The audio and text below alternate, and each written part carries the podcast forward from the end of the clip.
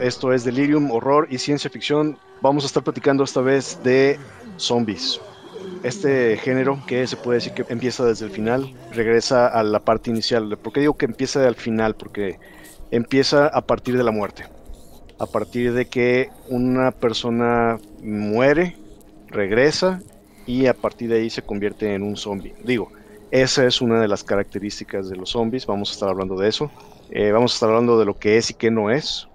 Y se encuentra conmigo, como siempre, Guillermo Garnica, especialista en ciencia ficción. ¿Cómo estás, Guille? ¿Qué tal? Sí, de ciencia ficción, pero también súper fanático de los zombies. Trato de no perderme ninguna de las películas que salen. Y Alex Cesaro, especialista en horror. ¿Cómo estás? Bien, bien, ¿cómo están ustedes? Todo muy bien, yo soy Isaac. Y pues empezamos. El género zombie. Hay bastantísimo que hablar sobre esto. Tema cultural, tema histórico, tema social, medios, hay de todo, ¿no? Pero vamos a empezar con qué es, qué es un zombie. Es un muerto viviente, es una persona que regresó, es una persona que no tiene control sobre sus facultades, es una persona que perdió el alma. ¿Qué es para ustedes? Bueno, pues es que depende de, a partir de dónde hables de, zombie, ¿no? Porque en origen no tiene, en origen el, término zombie y, lo que eran los zombies no tienen nada que ver con, con lo que vemos hoy. De hecho, actualmente ya no se produce nada que tenga que ver con el origen de, los zombies. O sea, zombie viene de, la brujería y la santería en Haití y no necesariamente era una persona muerta, era alguien a quien le hacían cierto trabajo de brujería para tener control sobre él. Entonces, era un tema más así. Y de hecho, las primeras películas de zombie, I Walk with a Zombie, White Zombie con Bela Lugosi van en este sentido. Ya a mediados de los 60, finales de los 60, cuando viene el boom con, con George Romero, cambian a, se queda la palabra, pero cambian a otro tipo de bestia que es la que conocemos hoy. Sí, de hecho, Romero en esa película de Night of the Living Dead no utiliza el término zombie. Él le llama ghouls a estas pues, entidades, ¿no? Pero sí tiene un origen, como tú lo mencionabas, de Haití, pero más que Haití, tiene un origen de África, toda esta onda religiosa, chamánica, ritualista. Mira, en realidad eh, esto de un muerto viviente eh, se remonta pues desde el, inicio de los tiempos. Los griegos tenían la costumbre de para algunas, algunas personas, eh, bueno, se han encontrado piedras arriba de de ataúdes o de, o de fosas para que no despertaran. En la misma Biblia hay referencias acerca de, de muertos que se levantaban, lo hay. Eh, eh, escritos, pues en ya en el siglo XVII había escritos y de, con el término zombies. Claro, como dice Alex, no como lo conocemos hoy en día. Eh, era, estos zombies eran más una especie de fantasmas o espectros pero no eran estos muertos vivientes buscando por sangre, por carne humana. Entonces, esto ha estado eh, a, lo largo de la humanidad, pero sí, eh, ya, ya en el siglo XX, tal cual como dice Alex con la película White Zombie o con la película de torneo de I Walk with the Zombie, el concepto era más de un muerto viviente que venía de la África, de la África occidental, que se vino a América con todos los negros cuando el esclavismo entonces se desarrolló prácticamente en, toda América, en todos los países que había gente de raza negra. Es todo un proceso y está comprobado que este proceso es real, es genuino, de que con, un, ciertos componentes de la tetrooxidona, que es una, un componente que se saca de peces, aparte con una combinación de hierbas y... De pez globo, ¿no? Específicamente. Sí, de pez globo, pero que también, eh, que también hay el componente en otros peces, pero básicamente el pez globo. Sí, sí. Es, esta, el tetraoxidona, es, es mortal. Prueba y error, ya supieron con cuánta cantidad pueden utilizarlo para que no sea letal. Sí, estos médicos brujos, por así decirlo, de Haití, eran los bocors, se llamaban los bocors perdón, le está diciendo un poco mal, es la tetrodotoxina. y mm, puesto con la dosis eh, adecuada, si eh, se le da, se le, lo ingesta una persona, la situación es de que pierde la capacidad de movimiento, parece que puede morir, sus latidos, la capacidad cardíaca disminuye tremendamente. Es por eso que muchas veces a estas personas se les enterraba, se les daba por muertas y días después resucitaban, cuando pasaba el efecto. Entonces, esto sucedió muy seguido. Hay varios casos reales que se documentaron en Haití de personas que les pasó esto. Y así era como antes de Romero, porque Romero es el punto de inflexión para los zombies como los conocemos hoy.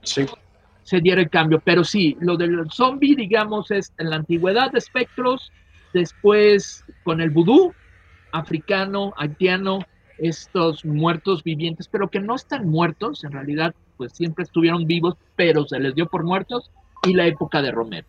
Sí, de hecho en la cultura china era conocido como el Yangtze, en la cultura vikinga o, nórdica era el Draug, que viene siendo casi lo mismo, ¿no? Pero es conocido para nosotros en la cultura occidental como los ghouls, que no es necesariamente un zombie, pero es más como un no muerto, un undead, ¿no? Que ese es el conocido como ghoul. Por eso Romero lo utilizó en, su película.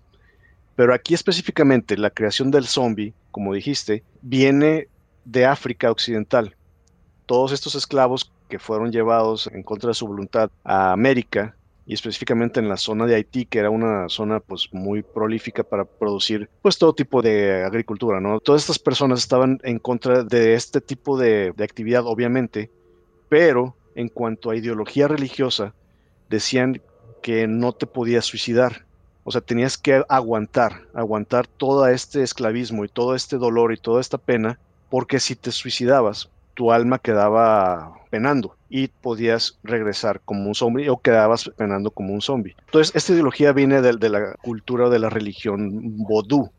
No vudú, es vodú. Después se modificó con creencias de la religión cristiana que ahora ya se convirtió en el vudú y ya se pensaba en el concepto de un alma. Esta idea del concepto del alma la aprovecharon muchos de estos magos, chamanes o como les quieran llamar, para crear la idea de que ellos podían enfrascar el alma una vez que estaba muerta. El proceso de morir no era nada más morir y se acabó. Para ellos, esta idea de la vida se dividía en dos partes, la que controlaba el cuerpo y la que controlaba el espíritu. El cuerpo moría, las funciones este, vitales se acababan, pero el espíritu se tardaba varios días en darse cuenta de que estaba muerto, así es como lo ponen ellos. En esa transición, en ese tiempo en que se daba cuenta, el alma podía ser embotellada por un chamán o por un brujo vudú. Al ser embotellada, él podía controlar el cuerpo de esta entidad, porque no pasó por el ritual o por el proceso de, la muerte en sí. Y esos seres que eran controlados por estos chamanes son los primeros zombies, o los primeros que se les conocía como zombie en, esta cultura vudú de Haití. Después de eso ya pues vienen un montón de cosas, ¿no?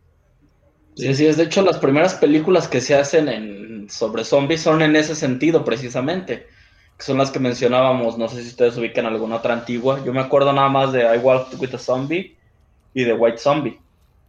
yo te hablo de las películas de los 30. No, no, de los se ubican otras en esa época. Según yo, nada más son esas dos. Sí, esas dos. En lo, a principios de los 60 sí hubo. Sí hubo otras películas, pero todavía no con el concepto de Romero.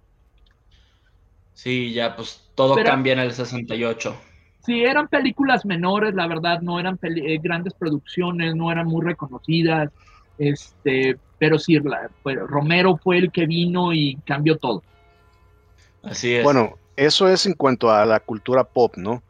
Pero toda esta ideología de los zombies ya tiene muchísimo, o sea, nosotros lo conocemos solamente por eso, porque podemos hablar de películas y podemos hablar de medios todo el rato, pero las características del zombie en sí, pues no hay un consenso porque para unos es el muerto viviente, para uno es el no muerto, para uno es el que murió y resucitó, para otros existe el concepto del zombie de pandemia, ¿no? Que es creado por algún componente químico, llámese alguna enfermedad, alguna cosa así. Y hay otros que ni siquiera mueren, como los de 28 días después. Entonces, ¿Cuáles son las características del zombie para que podamos definir? Porque si decimos es el no muerto, es un no muerto, en, ese caso ahí entran bastantes figuras de monstruos, ¿no? Como Drácula. Drácula es un no muerto. Otro que también es el muerto resucitado es el monstruo de Frankenstein, que también, si te pones a ver, tiene todas las características de que murió, y regresó a la vida, ¿no? Por algún proceso que sea. tienen, tienen solamente esa característica en común con los zombies, güey. O sea, que, que, murieron y volvieron a la vida o que son no muertos. Es la única, pero, son bestias totalmente distintas. Hablando de un bestiario de, de criaturas ficticias, güey, pues el vampiro y el zombie son totalmente distintos, igual que, es correcto, sí. Frankenstein. Sí, pero para hacer un consenso nosotros, ¿qué es un zombie? Todas las eh, criaturas, güey, por lo regular, tienden a llevar estas evoluciones en las que luego se empiezan a, a no haber una pelea abierta, sino que la misma gente es la que va viendo cuál es la narrativa que funciona más y le gusta más hasta que predomina una. Actualmente, güey, de los últimos 15 años para acá, el zombie que predomina por completo. El zombie que más predomina es el zombie químico, el zombie. Ah, sí, el zombie viral. El zombie que es un virus, güey ya, pues que no sé qué más predomina, ya es el que se adueñó por completo de, del género zombie. Yo creo que en los últimos 15 años no me acuerdo de haber visto algo de zombies que no sea por cuestiones químicas. Sí, de hecho, la idea del zombie viral, como le llamas tú, viene de principios de los 2000. Con 28 días. No, de hecho, antes de eso. Hay dos formas en las que se presentó esta idea del zombie viral, que es con un videojuego que es Resident Evil, es la primera presentación de los zombies virales o, químicos o pandémicos. Y la primera adaptación a cine es Resident Evil también, precisamente, en el 2000. La película de Resident Evil es la primera adaptación o la primera vez donde se presenta el zombie viral.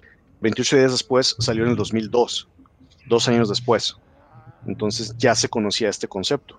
Digo, no era tan popular como lo es ahorita, pero ya se había presentado vamos a, mencionar las características básicas, ¿no? Primera, es alguien que no está en control de sus facultades. Es una persona autómata o un ente autómata que no tiene control. Sí, sí. Esa es básica. No está en control. Aunque sí hay algunos zombies que tienen control, como el que salió en, la tercera de Romero, Day of the Dead, que ya hay un super zombie que puede utilizar armas y que tiene... Oh, se llama Bob, ¿no? ¿sí? Bob, y tal cual como dices Isaac, y que lo desarrolla aún más en la que ya hizo en los 2000, en el Land of the Dead. Exacto. Ah, sí. Pero usualmente no lo tiene. Estamos hablando de la excepción a la regla, ¿no? Estos son la excepción a la regla. Ok, primera, entonces no tiene capacidad sobre sí mismos. Segunda, busca saciar una especie de ansiedad, hambre. No es un ente pacífico, tranquilo, sino que busca algo, ¿no? Sí. En algunas versiones es, el zombie busca comer cerebros, que es de las primeras, ¿no? Que no le interesa la carne humana, le interesa solamente los cerebros humanos. Ya en otras versiones es el zombie que es caníbal, ¿no? Que le gusta comer humanos. Sí, sí, sí, sí, totalmente. Porque sí es, este, antes era más bien lo de que mediante la mordida infectaban, que eso se alimenta un poco del vampirismo pero yo no lo veo como una característica del zombie tradicional, yo lo veo más como característica del zombie moderno. Hablando del zombie tradicional, hablamos de Romero en adelante, que quede claro. Y en las primeras versiones con zombies, creo que no infectan, o sea, no transforman a nadie, porque son los que se levantaron de las tumbas y son seres que únicamente tienen el, el instinto de exterminar, o sea, de, de matar. por eso quería dividir, Guille lo dijo al principio, el punto de inflexión de todo este movimiento zombie es precisamente Romero. Es el antes y el después de Romero. Entonces, para que el consenso sea generalizado y utilicemos las tres etapas de los zombies, yo le llamo las tres etapas, porque la primera es esta creencia del vudú, el zombie vudú, después está el zombie de Romero y después está el zombie viral, ¿no? Son las tres versiones del zombie. Hay alguien que pueda poner alguna otra, ¿no? Alguna especie de zombie mágico o el zombie religioso. Esas son las tres. Características, pues es eso. O sea, primera que es un muerto que vuelve a la vida por algún motivo. O sea, el motivo que quiera, religioso, eh, hasta extraterrestre y algunas, o, influencia extraterrestre, virus, radioactivo, el motivo que quieras, pero es muertos que por algún motivo vuelven a la vida yo no lo pondría como muertos, alguien que no tiene control. porque te digo, en, este contexto de la religión vudú o, de todo este ritualismo vudú, no necesariamente estaban muertos algunos. O sea, Guille mencionó precisamente lo de esta toxina que utilizaban y no la utilizaban con muertos, la utilizaban con personas vivas. Son casos reales. Eso, eso es una documentación histórica y aquí estamos hablando de las características del zombie. Estás hablando de, de la característica de un zombie nada más, del de Romero para acá en la película de White Zombie trata de un cuate que quiere con una chava y le hace un, ritual mágico con una sustancia para poderla controlar, para poderla tener. Ese es White Zombie. Nunca se muere, nunca pasa por ese proceso. No, igual, igual with the Zombie es, lo, es una plantación donde utilizan a un hechicero para controlar a los esclavos, ¿no? Correcto.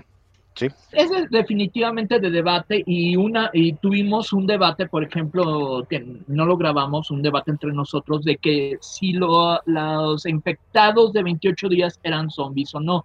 Tienen toda la temática zombie, pero no están muertos. Y se pueden curar. Las tres características que yo sí veo en las tres formas es una, es un ente que no tiene control de sí mismo. Dos, tiene hambre de algo o sea, busca algo. Es un ser intranquilo que está buscando comer algo, saciar una ansiedad. Y tercero, vienen en hordas. Siempre son muchos. Por eso el zombie es uno de los más terroríficos, por así decirlo, dentro de todo el folclore de los monstruos. Porque un solo zombie lo puedes controlar, ¿no? Incluso lo puedes pelear, pero ya cuando son hordas de zombies, hordas de todos estos entes, es cuando se vuelve difícil. Entonces, para mí esas son las tres características básicas. Después de ahí, ya se vienen todos los demás conceptos de zombies, como es el muerto regresado a la vida, el infectado, el infectado por mordedura, el infectado por el virus, todos estos tipos de características. Yo te, digo, para mí yo creo que para ser zombie moderno, y moderno hablamos de los últimos 60 años prácticamente, eh, yo creo que sí es una característica indispensable que sean muertos. Porque incluso en la mayoría de los zombies, eh, aunque estén infectados, se vuelven zombies únicamente hasta que después de morir reviven. Por la narrativa zombie actual. El problema de extraer zombies de la narrativa tradicional, de, la que tiene que ver con la brujería, es que no hay suficiente corpus como para crear unas convenciones de género. Porque películas importantes hay dos. Pues son dos películas, güey, las importantes de, eso. Pero, pero, lo que te estás refiriendo es que una película es el determinante para definir qué es el zombie o no porque por ejemplo el vampirismo viene desde ah, antes de, que, existiera la película de Nosferatu o de Drácula. A eso es a lo que iba. El otro medio también serían novelas, güey, que tengan demasiado impacto y sean fundacionales. La diferencia con el vampirismo es que mucho antes del vampirismo, nosotros ya teníamos el vampiro de Polidori, teníamos Carmila de Lefanu y teníamos Drácula de Bram Stoker. No hay ninguna novela ni ningún texto tan relevante de zombies al día de hoy. Sí, mira, para mí hay una diferencia. Para mí en la vida real, el zombie está vivo. Está vivo y no tiene, como tú dijiste, eh, por esta toxina, no tienen capacidad de pensamiento, de movimiento, son fácilmente controlables. Pero en los medios, usualmente se ha tomado de que son muertos vivientes.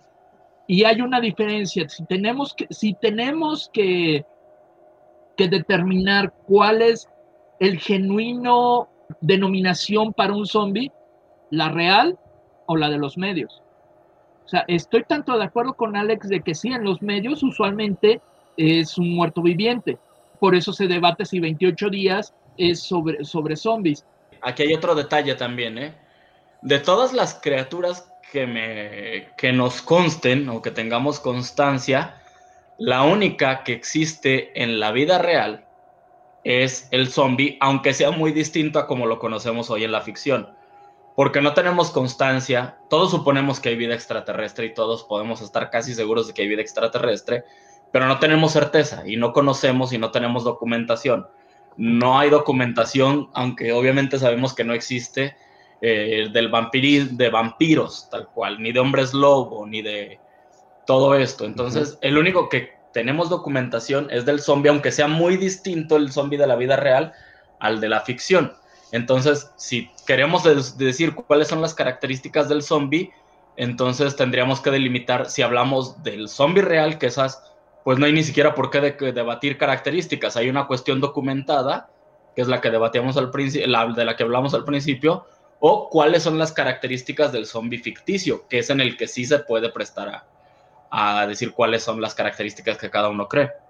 Sí, y hablando de ese zombie, también no solamente está en humanos, se ha visto en animales y en insectos, ¿no? Estos parásitos que se meten y controlan algunos insectos para poder dejar sus larvas o para que, se lo coman los pájaros o que se coman las ratas o cualquier otro animal para poder ellos desde adentro controlar y dejar sus crías, ¿no? Que son más parásitos que otra cosa. Y al ser que están controlando, se le puede llamar también una especie de zombie.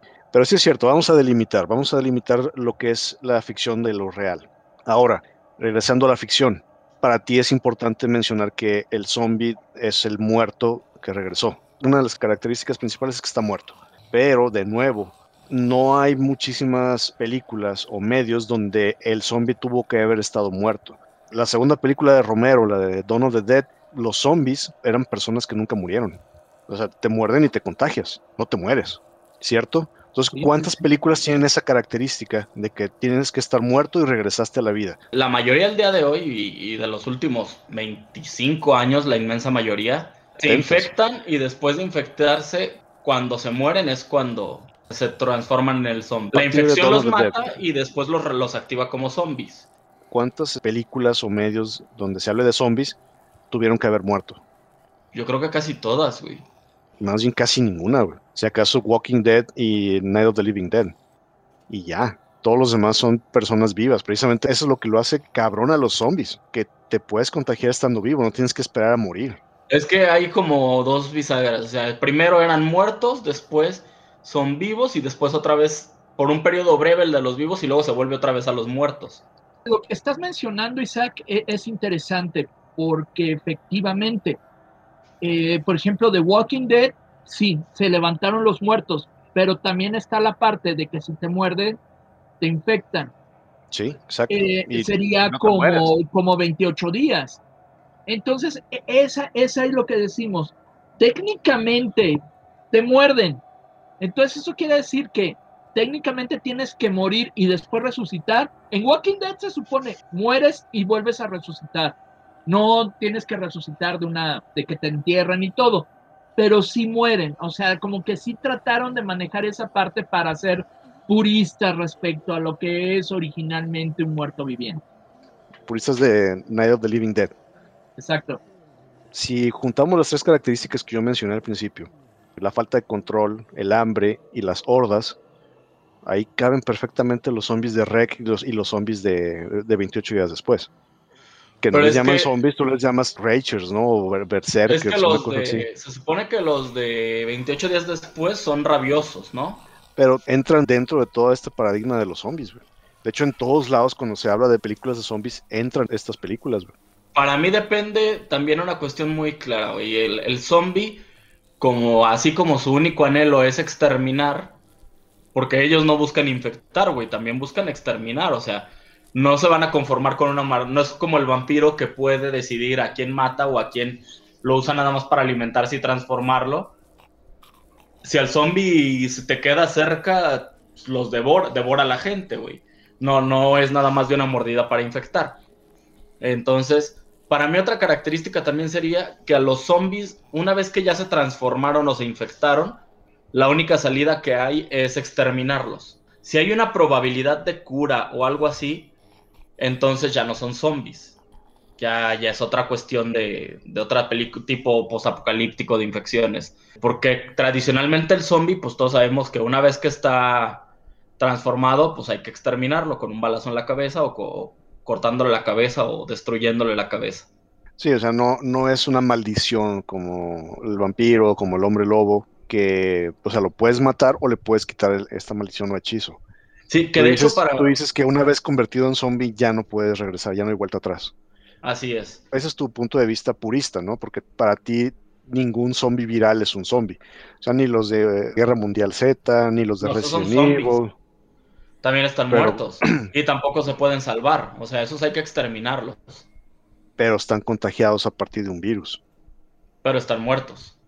Porque también, por ejemplo, mencionabas REC. La de REC eh, ahora sí que en la 1 todo queda muy ambiguo, aunque al final sí te dicen que el origen tiene que ver con religión, pero a lo largo de las otras películas de Rec, pues ya se descubre cuál es el motivo y no son zombies, son, están poseídos y aparte los de Rec los puedes salvar, los puedes este, exorcizar, vaya no tanto curarse, pueden salvar los de Rec, entonces Rec no es zombie. Todas estas características, si son o, no son los de 28 días después, y Rec y 28 días después para mí son películas que tienen convenciones de género, estructura, narrativa de zombies, pero con bestias distintas al zombie.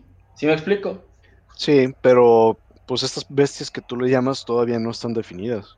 O sea, no están definidas dentro del folclore y todavía no tienen un nombre. Ragers, Berserkers, lo que tú quieras. Pero para mí sí son zombies.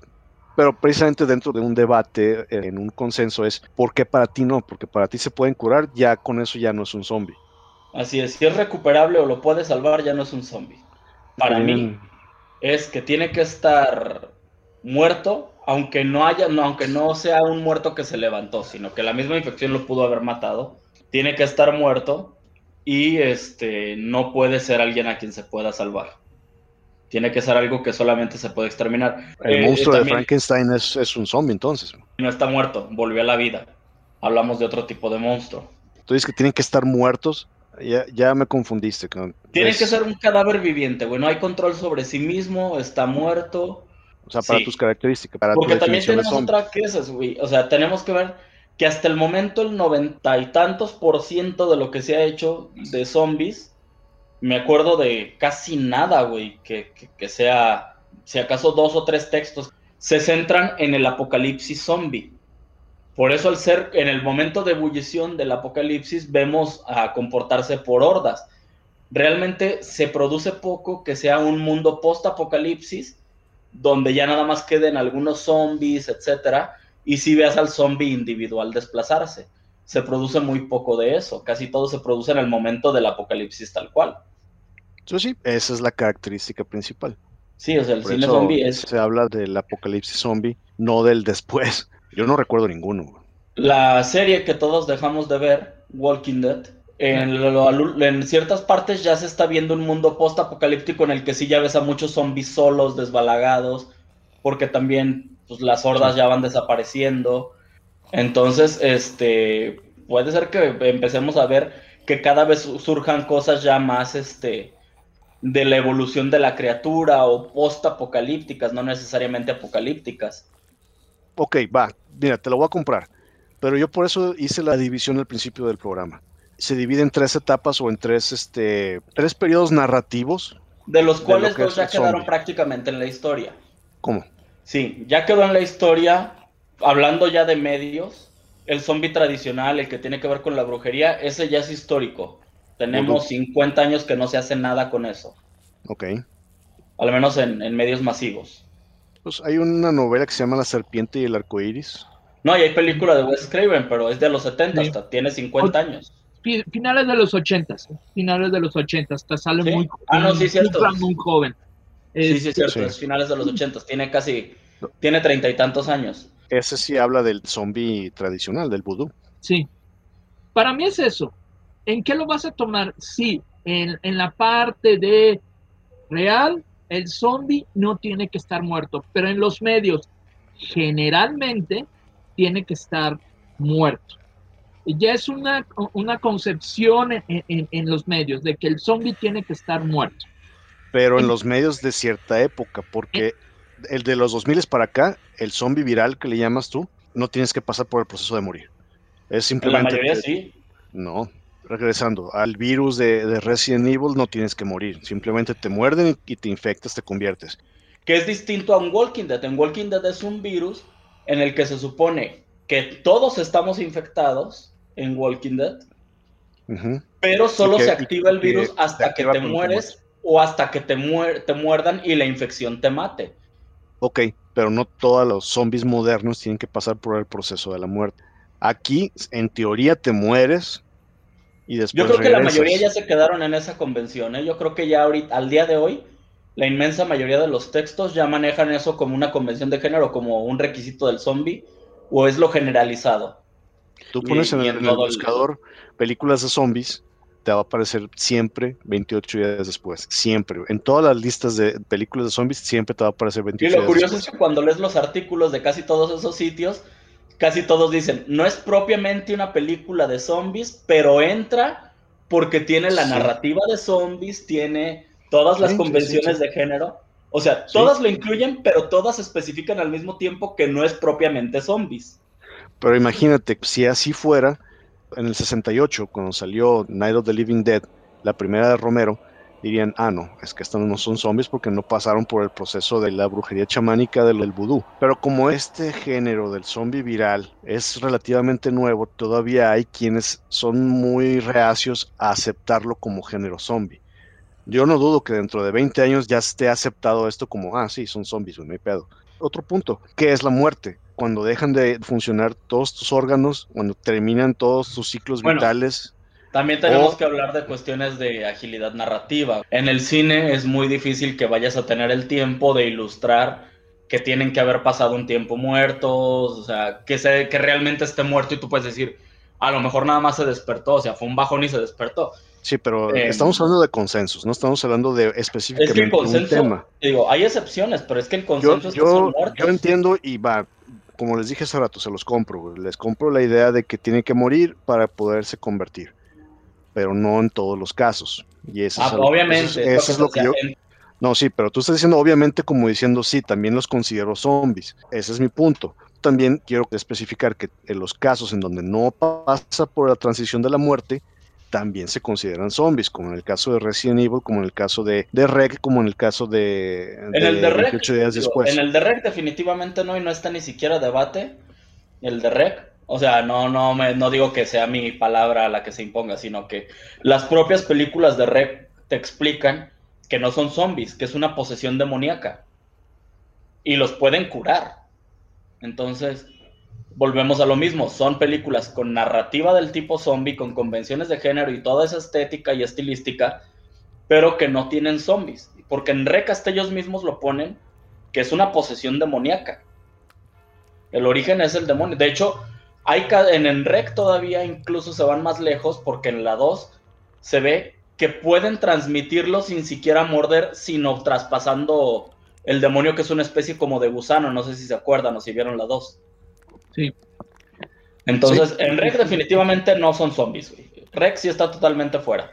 Pero dijimos al principio, de hecho, en Rec serían más zombies todavía porque entran en el convencionalismo ritualista y religioso.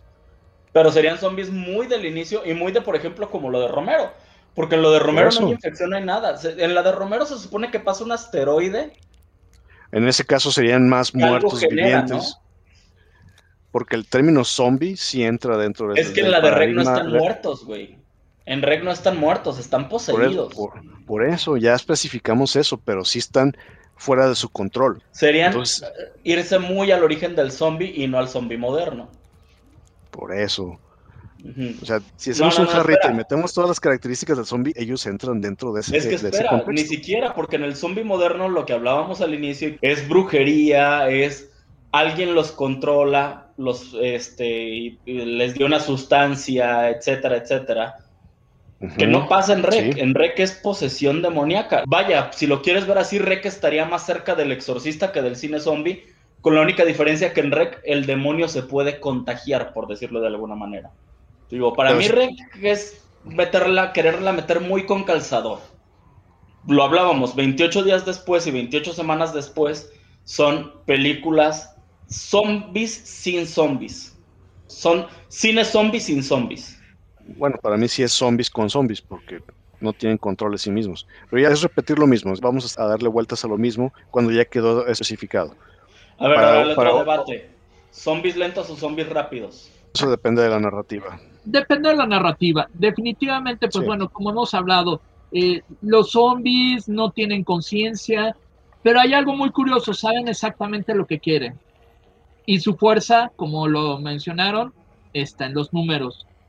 Y la verdad, pues sí, yo creo que si nos posicionamos en un apocalipsis zombie, pues ¿dónde tienen más posibilidades de sobrevivir? ¿Con los lentos o con los rápidos? Ah, no. O sea... Nada más por aclarar.